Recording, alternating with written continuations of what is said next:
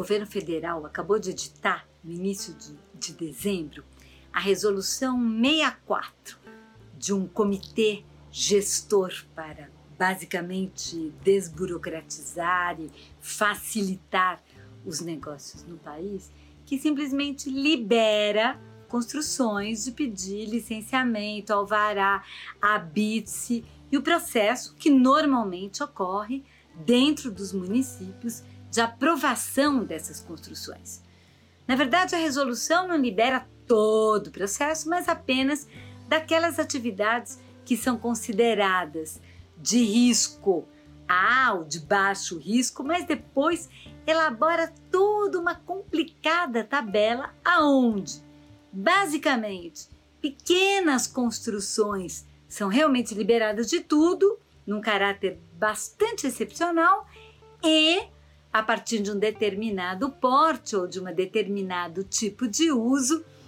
passa a ser o licenciamento substituído pela ação dos chamados procuradores digitais, ou seja, essa resolução cria um mercado de procuradores digitais que vão ter que preencher uma série de requisitos e declarar que aquelas construções estão de acordo com a legislação municipal, estadual, federal que rege cada uma dessas questões. É, este, esta resolução tem uma série de problemas. O primeiro delas é que direito urbanístico é matéria de lei, não de resolução.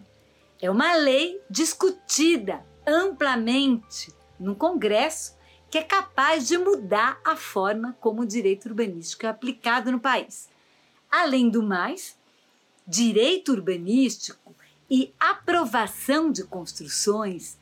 é assunto de municípios, é uma competência municipal. Então não dá para o governo federal soltar uma resolução liberando né, as construções de pedir licença ou é, de pedir alvará de funcionamento. E mais,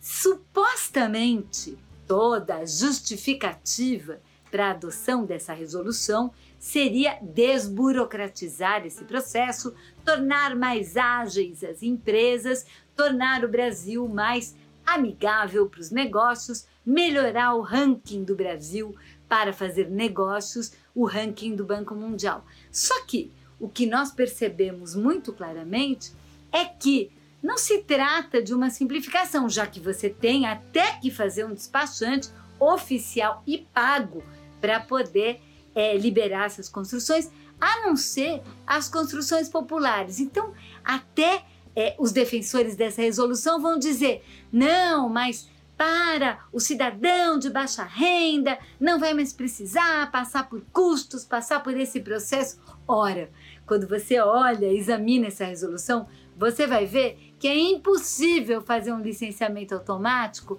em áreas que têm alguma irregularidade urbanística, em loteamentos que não foram aprovados, ou seja, na maior parte do território popular. Se usa a ideia de que vai liberar para o cidadão comum, mas na verdade o que está se fazendo é passar por cima da legislação urbanística, passar por cima dos municípios, transformar uma ação que é uma ação do Estado numa ação privada, criando um mercado para que isso acontecer, e isso sem nenhuma garantia que a gente vai ter mais qualidade.